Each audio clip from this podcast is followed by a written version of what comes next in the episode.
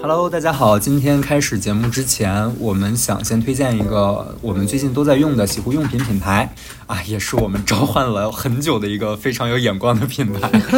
就是早时 Tip Hour，早晨的早，时间的时，T I P H O U R，主打的是乌木香型的洗护产品，嗯，一套正好是包括洗面奶、洗发水和沐浴油。然后正好主要的受众也都是男士，哎，就是和我一样可爱的男孩子。等一下，可是呃，可爱又成熟的男孩子。等一下，等一下，我也在用这个 早时的这个洗护的套装，哎。哦，哎，那你觉得体验怎么样呢？因为我是觉得，就无论是香型啊，还是使用的感觉，就至少作为他们主要的目标受众来讲，我是觉得非常，就我是很喜欢的，因为。他们的洗发水主要是乌木和无花果的香型，嗯，而且他们主打的是一个无硅油的洗发水嘛，不伤头发，然后洗感确实是非常的舒适，关键就比较清爽，也不会感觉就是有一些洗发水怎么用好像都怎么洗好像后面都洗不干净的那种感觉。然后至于那个沐浴油，它对于我来说还真的是一个新的领域，因为之前都是用很多啊那种沐浴泡泡呀，然后或者说就是正常的沐浴露嘛。然后我感觉就是洗完之后的感觉，确实整个人都嫩滑了起来，而且它的，然后它的香型是那种淡淡的乌木佛手柑的那种感觉，非常适合现在夏天的这感觉。嗯，然后再多说一点，就是整体的那个洗面奶，我觉得也是属于就是清洁力度很够，但是又不会给人一种过度清洁的感觉，因为你知道有的那种洗面奶，它过度清洁完之后，你就感觉整个皮肤都是那种特别。绷，然后特别紧的那种感觉，就属于感觉洗干净了，而且也不紧绷。其实就是除了二位之外，我妈妈也在用，因为就是我，对我现在是用不了，主要是我人在人不在国内，然后就所以我就用来孝敬我妈了。我妈妈感觉就是因为她也很喜欢无硅油洗发水，然后就是那种。有清洁力，然后又洗完不是特别干涩的那种感觉。然后另外一个就是香型的话，因为它是木香加上花果香，就其实是一个比较中性的一个基调，所以其实男女都适用。然后这种味道也夏天也比较适合吧。对对对，我也很喜欢那个味道，而且其实我觉得他们的包装也特别的有意思。哎，对的对的对的，因为当时真的收到他们的整体的那个套装的时候，觉得。哇，这个真还挺好看的。是的，是的。其实他们的这个设计的来源是，嗯，是十九世纪的美国的那种理发厅的那种美学的风格，然后加上看到他们是用了 whisky 的那种酒瓶的外观，也是他们一个灵感的来源。反正我就觉得他们的整个，我都没发现。对对对，然后他们整个的那种木刻的纹理的设置都很好看，而且用完了还可以当花瓶，我就觉得特别棒。对，所以从各种方面来说，其实他们的产品还蛮适合过节的时候啊，送给爸爸或者送给男朋友或者送给妈妈也可以。嗯，而且正好父亲节马上要来了嘛，我觉得就是送给爸爸也特别棒，或者也可以就像我这样买来自己用，对吧？作为女生，我觉得这套洗护套装也是挺好用的。嗯。好的，那么下面就是福利时间了。我们有专属的优惠码送给所有的听众朋友，即日起至六月三十日，打开某宝搜索关注“早时 Tip Hour” 洗护品牌店，给客服发送“勿需多言”四个字。即可领取我们的听友专属优惠券，可与平台其他优惠券叠加使用哦。更多详细信息可查看本集节目的内容简介部分，或者搜索关注我们节目的微博账号“勿需多言”查看相关的信息。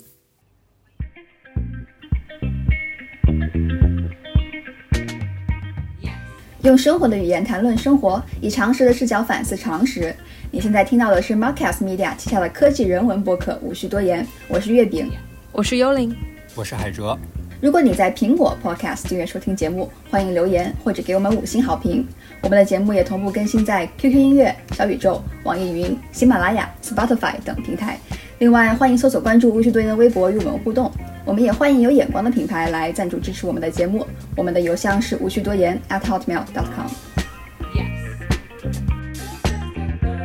嗯，苹果之前更新了 iOS 的那个系统之后，很多人都就是有那个桌面小插件嘛，对吧？那里面就有一项叫做相册回忆，所以你每次打开手机，然后往左滑的时候，你都会看到那个有一些过去的某一张照片、某一个时间点的照片被随机挑选出来，然后你就看到啊，比如说去年的这什么时候，然后有这么一张照片勾起一段回忆，我觉得还是一个挺有的聊的一个现象。嗯，是的，是的。然后这里面我可能要打个岔啊，就是这方面 iOS 的同学或者使用 iPhone 的同学会稍微的迟滞一些，因为桌面的小插件很多年前安卓就已经有了，然后之前可能使用安卓的同学比较多的，对对对对对，应该已经被这样所谓的生活或者说回忆的碎片突然之间惊扰，哎，也不知道，反正惊扰这个词儿不太好，先用着吧，就是惊扰到很多次了。我觉得还挺有意思的，我就是时常有事没事打开看一下，哎，什么照片？他说，哎，既然有这张照片，就觉得还挺好玩的。嗯，我跟月饼其实不太一样，因为我到现在都不太会用这个回忆的功能。就可能是一方面，因为在它出现在桌面小插件之前，它一直在相册里就有这个功能嘛。然后那个功能就给我一种很奇怪的，我不知道它为什么存在的感觉。就嗯，它就像那种放映 PPT 一样，就是把你过去的一些照片选出来，然后放一遍。而且那个背景音乐也很奇怪，我不知道你们有没有点开来听过。其实这个感觉也不是 iPhone 的独创吧，Google Photos 开始很早就开始做这个。然后我记得当时还有很多人吐槽说，觉得自己的邮箱里面突然间某一天收到那个谷歌相册给他们发送的自己的照片的合集，就是他们精选出来做一段小视频那种，他们觉得很就很 creepy。还真的，我我记得我以前就用过 Google Photos，然后真的好奇怪，就是它会无缘无故给你 P 图。就是我有我自己都，我都不记得某一天在在一个书店的二楼，我可能就随机拍了一下，就往下拍了一张照片，然后他推送给我，然后把他那个效果做的好像是那种监控监控的那种照片一样，然后突然感觉自己很 creepy，你知道吗？哇，那这个真的挺挺挺奇怪的。对，而且我很好奇他为什么就是我有那么多照片，他偏偏选那张就是在书店里，我我感觉非常就是随便拍的一张照片。哎，所以二位都是有用这种云同步服务的吗？就不管是 Google Photo 还是 iCloud 的那个照片同步的功能，还是其实你们会就是很警觉的、很古派的去拒绝掉这些跟自己的图像有关的云服务？嗯，我其实是完全没有拒绝的。我可能是因为很多年以前，呃，我的手机。就是死机了之后，里面所有的数据都没有了，当时就损失了一部分的照片，觉得很心疼。然后从此以后，我就一直都有云备份的习惯。尽管我也觉得，就是很多时候云备份它产生的一些，比如说像谷歌照片这种，会让我觉得很不舒服。但是，嗯，我相比之下，我更加不愿意就是自己的一些回忆啊或者照片被丢失掉。但是我可不可以问一下，就是你为什么会？会比较抗拒它，它这样给你自动生成的记忆呢？对我，我就发现我和你不同的就是，你会看到它给你推送，然后你会点进去看。但是我有时候刷到那一页，嗯，或者我想看一下那个小图标底下的一些内容的时候，我如果一不小心瞄到一张照片，它给我推送，我会就是立刻假装没看见，甚至就是赶紧把这个图像、这个画面在我脑海中忘掉，然后去干我该干的事情。可能就是因为我觉得我自己经常有删一删照片的或者整理一下照片的习惯，我觉得我自己有一套我的记忆的 体系在里面。我不知道这么说会不会有点奇怪，但是，嗯，他突然间这样推一张照片给我以后，我就会觉得你是不是在扰乱我的记忆当中的这个体系？然后或者说，你为什么要强调这张照片而不是另一张照片？或者或许另一张照片其实对我更重要，但是如果你现在就是强行要给我推这张照片的话，会让我觉得就是感觉这个叙事的主体就不是我本人了，这种感觉。对的，对的，对的。我其实也有用一些照片同步的服务嘛，主要用的都是 iCloud。嗯，对于我来说，我的点是在于我不会完全不看它给我所谓的精选回忆。但我也不会完全仰赖他的精选回忆，因为我保持怀疑的一个点就是，你为什么会觉得那个回忆是最应该被我记住的？就尤其是，而且这个其实是很有趣的一点，是一个悖论。就随着我的照片越拍越多，按理来说，就我本人是越来越没有精力去一个一个的筛选来决定哪张照片对我是有价值的。那反而是这个时候，可能有这么一个类似于 AI 的服务，或者说有一个机器，它在帮我挑出了一些照片。一方面，我感觉是欣喜的，就是哇，原来那个时候我还干了这些事儿、这些事儿、这些事儿啊，原来那个时候是这个样子，的确会让我重温一些往日时光。但另外一方面，我又会在想，那那些没有被呈现出来的照片呢？那些没有被呈现出来的时刻呢？对。就是他反而提醒我的，倒不是对于我来说，倒不是说那个时刻有多重要。他给我敲响的一个警钟是，会不会有很多和这个重要的时刻一样重要的时刻，就此被我忽略掉了？对我感觉，就是我们这边大家其实都在质质疑一个问题，那就是系统推送的照片就是值得被记住吗？就是我们自己对于值得被记住这件事情的标准，可能就和比如说。iPhone 它的那个算法就不太一样，所以我们就会感觉这种矛盾让我们很难受。嗯，有一些文章里面，它就是在说这个 iPhone 相册精选的功能，它到底是基于一个什么样的算法来给你挑选照片的？呃，那。就是这些文章里面，他们就是主要说，呃，是主要是依基于他们的图像识别技术，AI 它会看你的照片当中，呃，比如说你经常和这个人拍照啊，然后你和他的，比如说你们两个之间的距离，或者一些其他的动作方面。会展示出你和这个人关系的亲疏，然后他甚至可以就是帮你标记成这个人可能是你男朋友，这个人可能是你女朋友，这个可能 这个可能是你爸爸妈妈这种，然后他也会识别一些呃你所在的一些那种活动啊或者什么的，然后他会通过这些数据来给你推算出来说你和这个人关系特别好，或者说。某一个活动对你来说特别重要，他就会把这些标记成是呃精选的照片，然后会在一些时候推给你。对，哎，你这样说来，我感觉他们这种设置其实很讨巧，因为他们就是比如说跟你关系好的话给你推送，然后你看到了就会哇，很很喜欢看到这样的照片。像比如说还有一些人，就比如说养宠物，然后他们就会给给他们推送说，哎呀，你宠物的一些图册呢，谁看了都喜欢。对对对，是的，对。但是我插一句题外话啊，虽然我自己没有这样的经历，但也是在呃，我前一段时间也在社交网络上看到了一个很有趣的对他的抱怨，就是这种所谓的讨巧，有的时候就是会讨的不巧。比如说前一段时间我刷微博的时候，真的就刷到这么一样样一条消息，是一个人说，呃，就是 iPhone 它的那个相册给他推了一个。两年还是三年前的照片，是他和他前女友的，然后就是，然后他相当于就在那上面就抱怨嘛，就说这两年前有这个人，这么长时间都没有出现这个人了，你你还分析不出来这是为什么吗？你还推给我，这是干什么呢？就是这种感觉，你知道吗？哎，这就像那个之前很多人吐槽。Facebook 它有一个功能，就是您可能认识的人，它其实推送是非常精准的。但是 大家其实你你确实认识这个人，但是你不加他是有原因的。但是他天天就是在一直给你给你不断的推送那些人，就会让人觉得很厌烦。但是，嗯，说实话，我觉得包括在嗯 iPhone 这个相册精选功能刚推出的最初的时候，很多人抱怨说它有很多的。推送的不精准的地方，有的人比如说在什么地方截了个图，他也给你推出来。但是越来越多的，呃，等到越来越多的数据录入之后，这些情况都会越来越少。但是问题就在于，当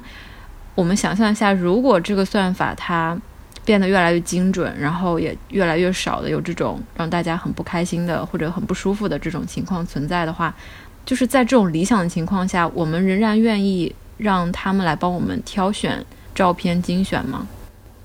嗯，这是个很好的问题。呃，我觉得从我的角度来说，我还是对它会保持这种抗拒，因为无论你怎么看这个帮你筛选的机制，都会让我感觉到不舒服。就如果你把它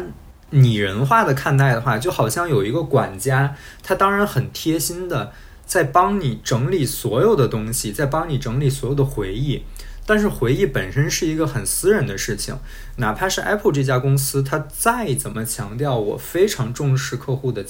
客户或者说用户的隐私，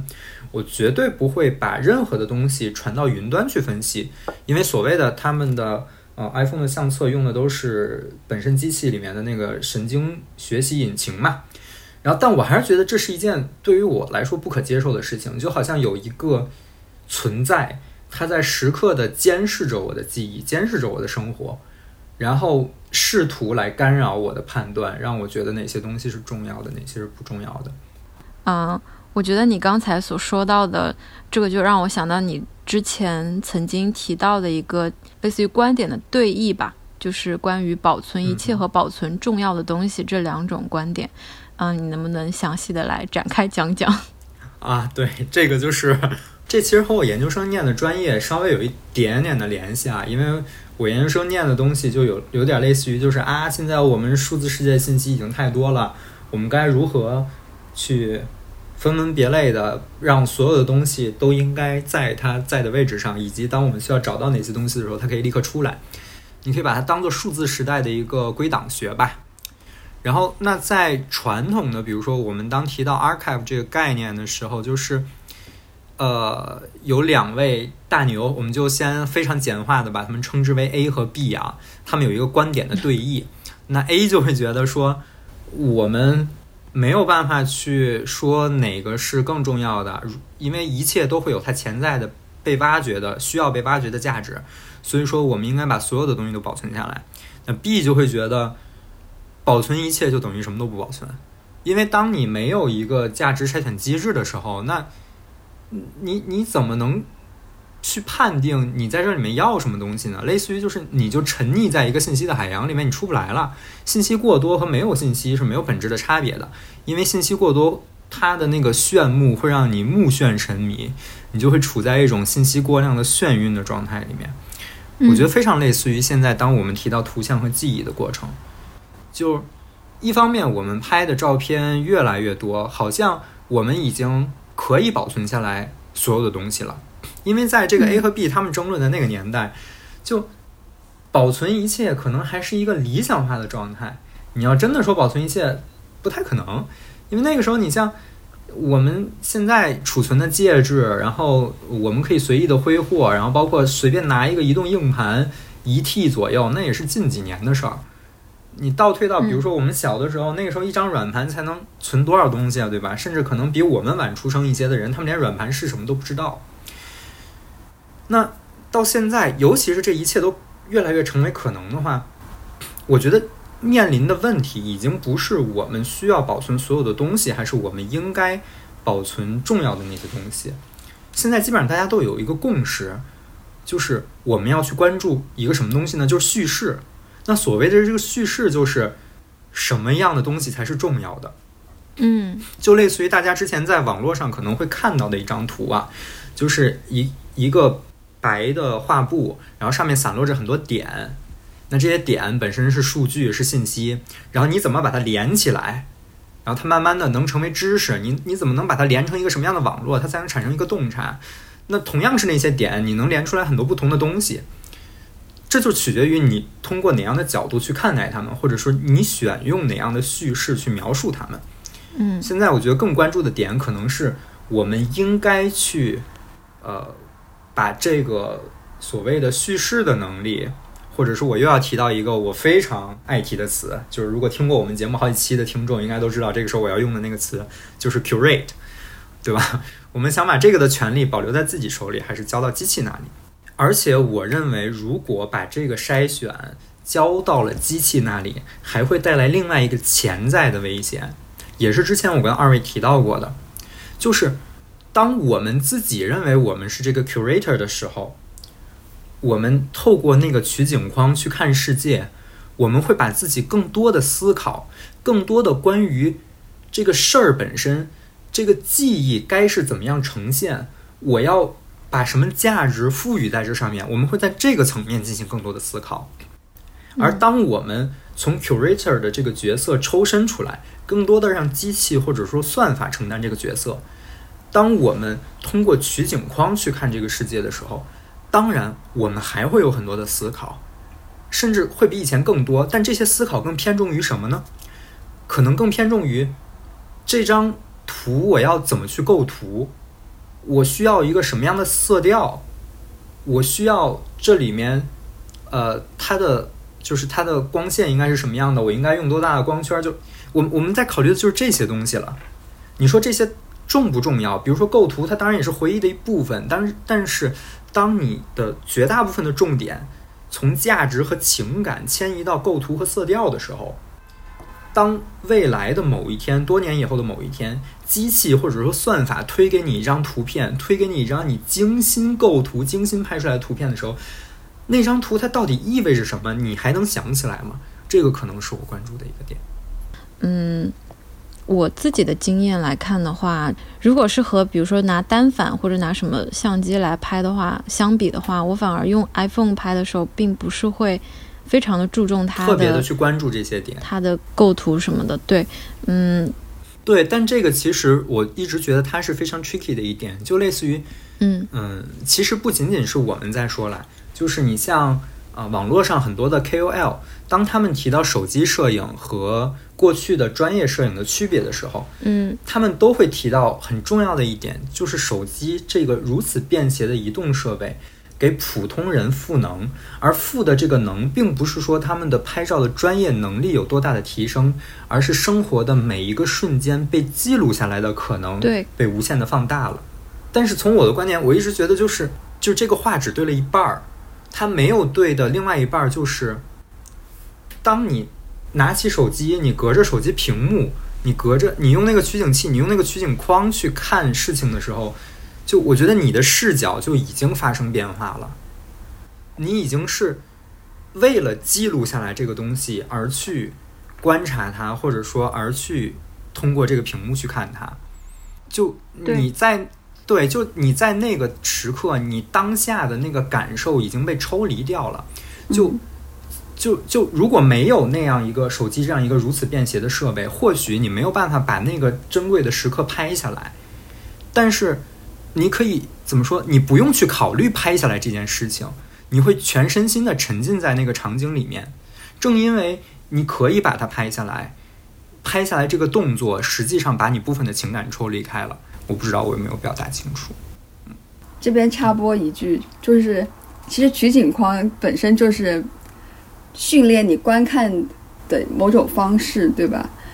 但是就以前你想文艺复兴的时候，那好多画家他们画画的时候也会就是架起来一个像那种取景框的东西，然后通过那个通过那个四方格或者是六方格来来画某些东西，来创造比如说景深的效果，或者比如说科就是科学的，就是那种描绘出物体他们看来就是本来的面貌。所以取景框本身就是一种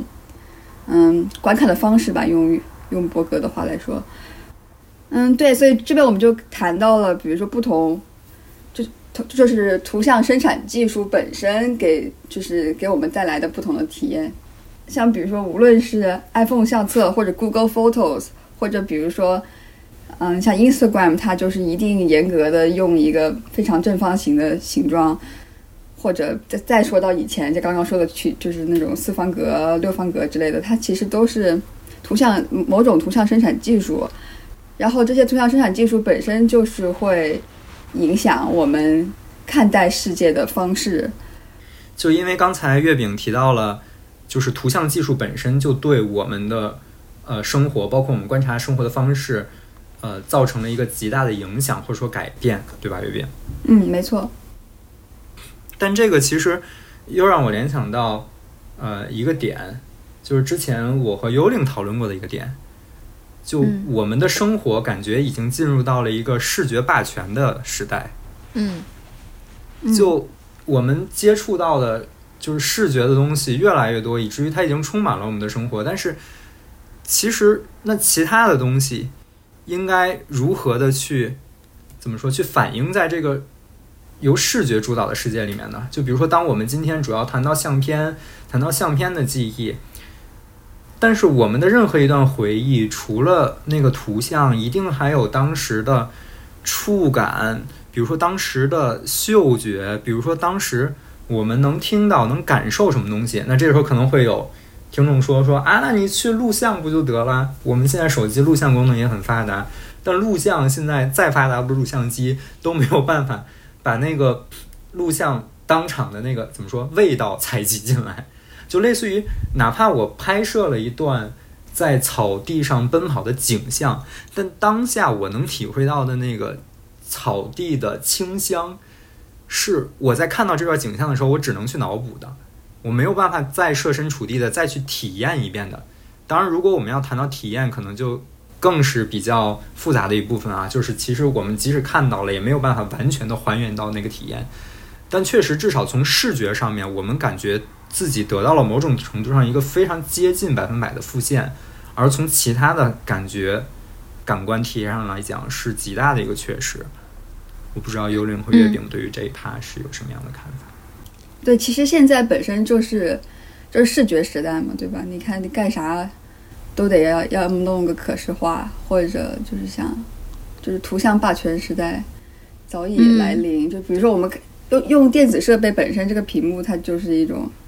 非常视觉的一种方式，但是我觉得你刚刚想说的是，比如说我们记忆还包含了更多其他的元素，对吧？比如说触觉、听觉、嗅觉。但是如果我们只是把注意力放在图片方上面的话，可能就会丢失了很多其他重要的感官的一些信息。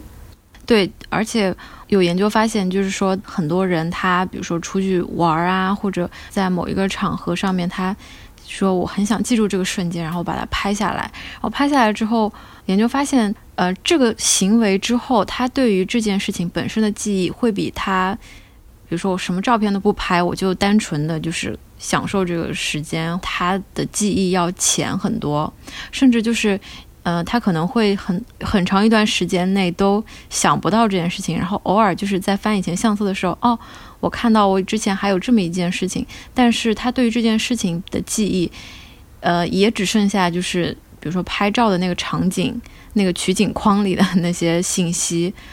可能就是说他会觉得，呃，我的相册已经帮我记住了，所以不需要去特别花精力去。记忆这些事情，然后慢慢慢慢的就反而比不拍照记忆更加淡。我觉得这就是一个很有意思的悖论，就好像刚才海哲在说，嗯，我们摁下快门是为了更好的保留、更好的体验这一个瞬间，但摁下快门，透过取景框去保留这个瞬间这个动作，它反而把我们从这个情境当中抽离出去了。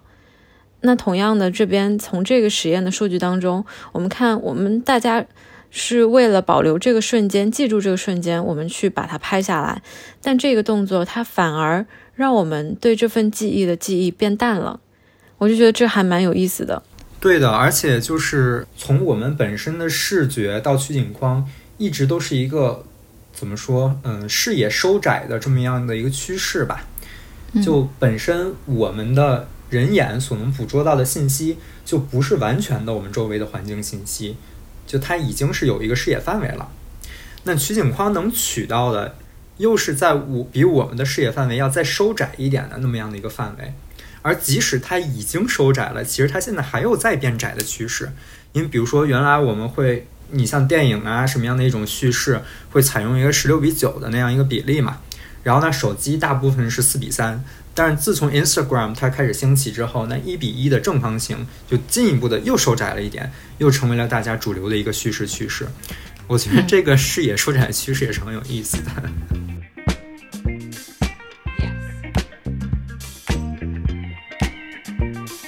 就之前我们说了，幽灵也提到了，就是嗯，他们算法会使用什么样的筛选机制，可能会比较讨巧的。来给我们呈现什么样的照片？然后里面有一点很重要的就是，它会根据你人际关系的亲疏来给你推送相应的照片。所以这就这就涉及一个社交属性在里面。我们这个照片到底是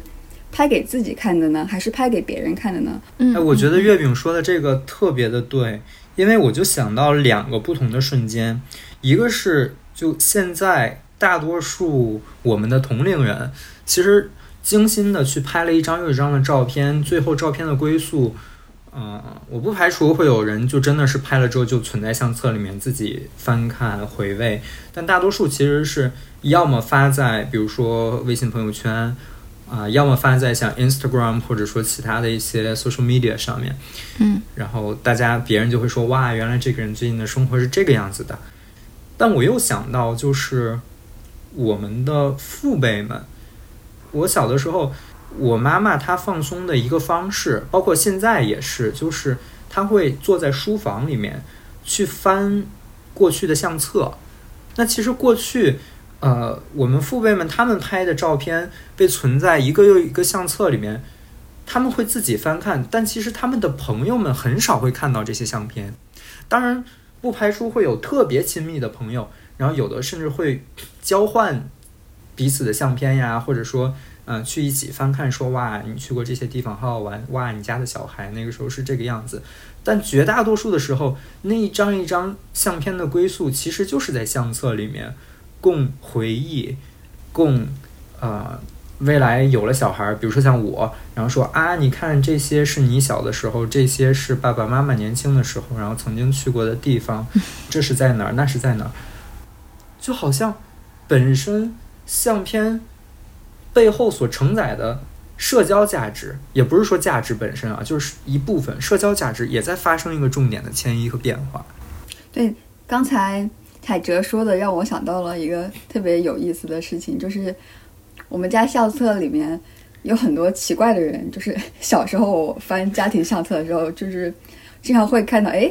我说这是谁呀？然后我爸说啊，这是爸爸年轻时候的朋友。我说这是谁呀？就是他一可能年轻时候出去玩的时候 跟基友一起拍的照片。就是我们会倾向认为啊，这种家庭相册是一种非常非常私人的一一个东西。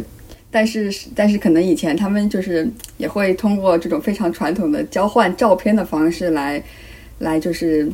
和彼此联系，所以我觉得还挺有意思的。哦，我觉得很有意思。就回到我们最开头的时候，月饼提的那个问题，就是我们为谁或者说为什么来拍照？我觉得从刚才你们俩的分享里面就可以看到，它有一个变迁的过程。在我看来，可能。爸妈年轻的时候交换照片这种行为，和现在比如说我们拍张照片然后发到呃朋友圈啊或者 Instagram，它有它有一个区别在于，爸妈那那一辈的人，好朋友之间交换照片是一种，比如说我想让你记得我，或者说是一种比较私人的，就是我们俩关系很好，然后我要给你一张照片留念。但是，更多的现在这种社交媒体上面发照片的行为，更多的像是一种炫耀，我不知道该怎么说。就包括让我想到 Netflix，它出了一部纪录片嘛，叫做《Social Dilemma》，然后它里面就在说到了 Instagram 还有 Facebook 这种软件，它里面很多设计，他的初衷其实，嗯，就是一直都在类似于钻我们人性的空子吧。也就是说，这种社交平台它是通过它的呃算法和它的整个平台的呃游戏的玩法，它是去抓住并且无限的放大我们人性当中的那种虚荣和想要去往外秀生活的那个呃，无论是弱点还是特性还是怎么样，这这一点其实也是呃我们作为呃我们当下这一代的互联网使用者需要去思考的一个问题，所以我还蛮推荐这部纪录片的。对，这边插播一句，但是他们其实就是这部纪录片的主要观点就是，哎，我们都是工具人。其实这样这样一种观点还是很多人反对的。比如说，对你你完全削弱了人本身的主观能动性，然后好像我们被一个什么东西控制了起来。像比如说那个里面就是描绘了一个一个用户，但是但是其实这个就太有争议了，我觉得月饼，因为关于人的 agency 这这个问题，其实是一个很深层的一个。就是哲学问题吧，就是它确实是很难讨论的。包括我们的 agency，我们到底有没有这个东西，确实是要打一个问号的。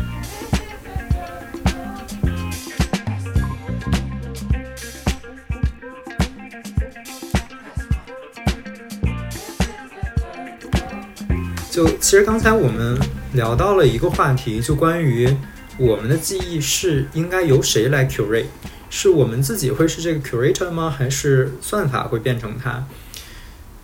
诚然，就是现在，哪怕有一些人去拥抱了算法，有一些人还怀着一丝丝的抗拒的心态。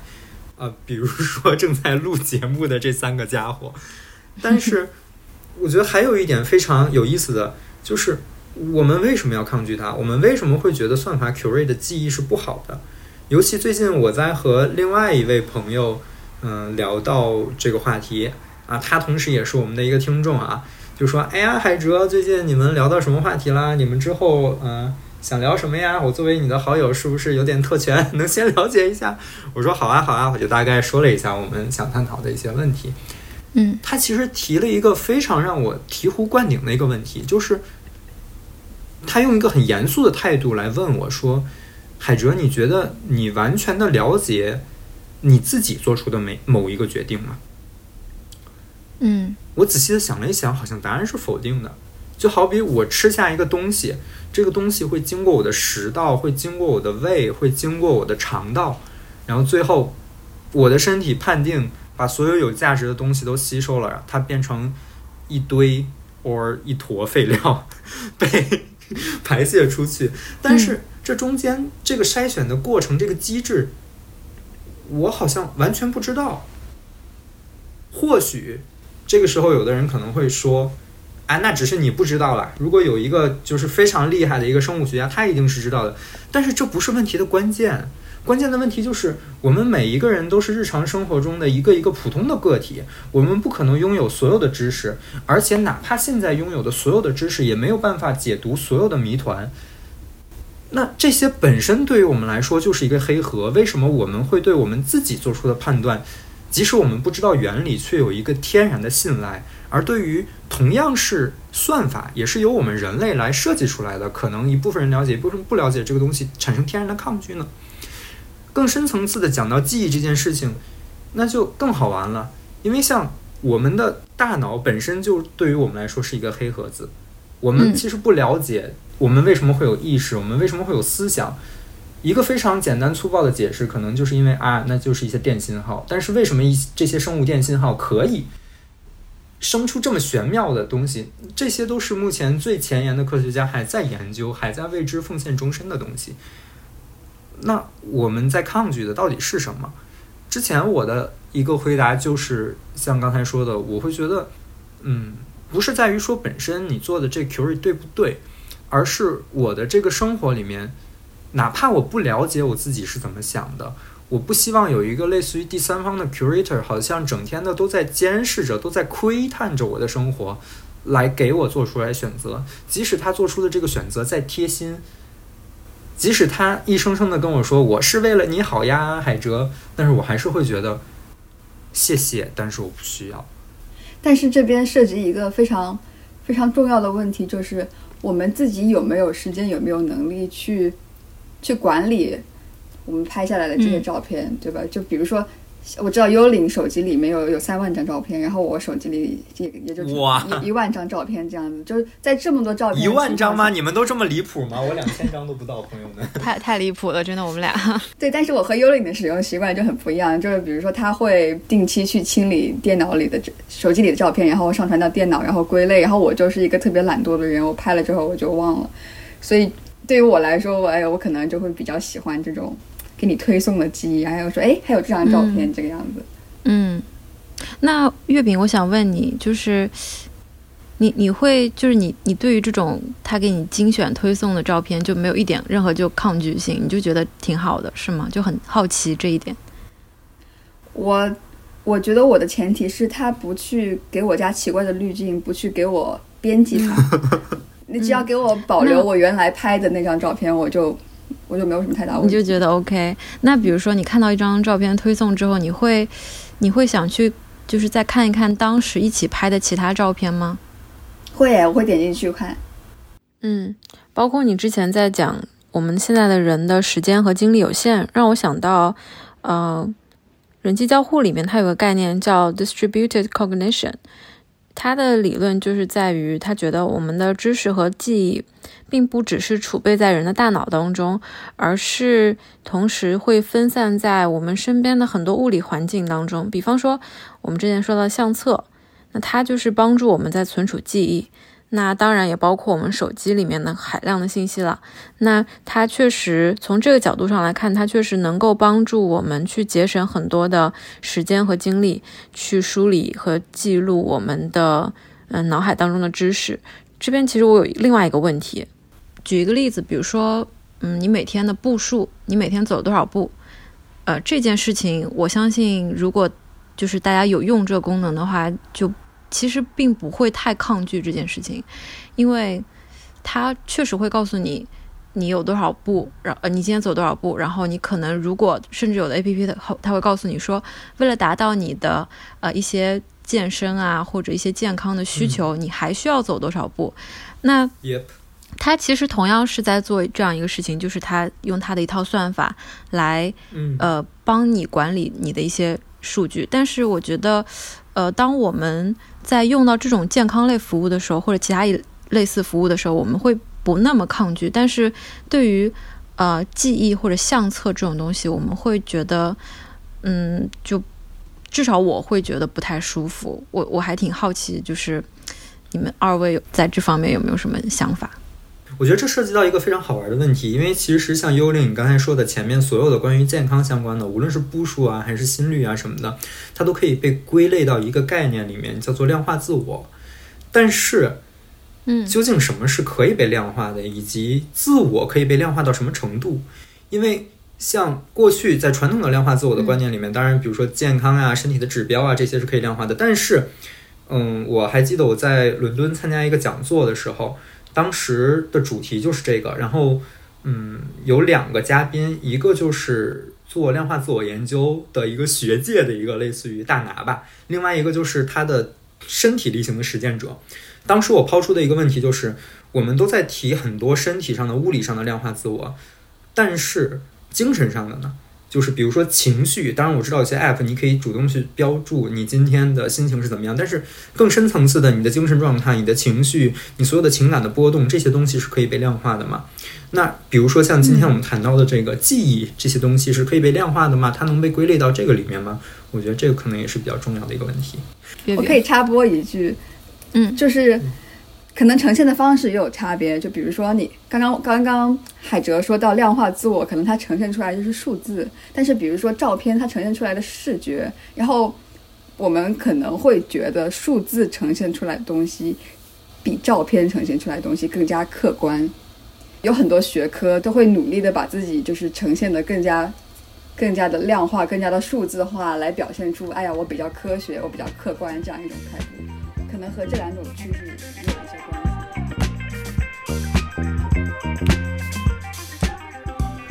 好，那我们今天就聊到这里。如果你在苹果 Podcast 订阅收听节目，欢迎留言或者给我们五星好评。我们的节目也同步更新在喜马拉雅、网易云、QQ 音乐、小宇宙、Spotify 等平台。另外，欢迎搜索关注“务虚多言”的微博和我们互动。我们也欢迎有眼光的品牌来赞助支持我们的节目。我们的邮箱是无需多言 at hotmail.com。大家下期再见。OK，拜拜，拜拜。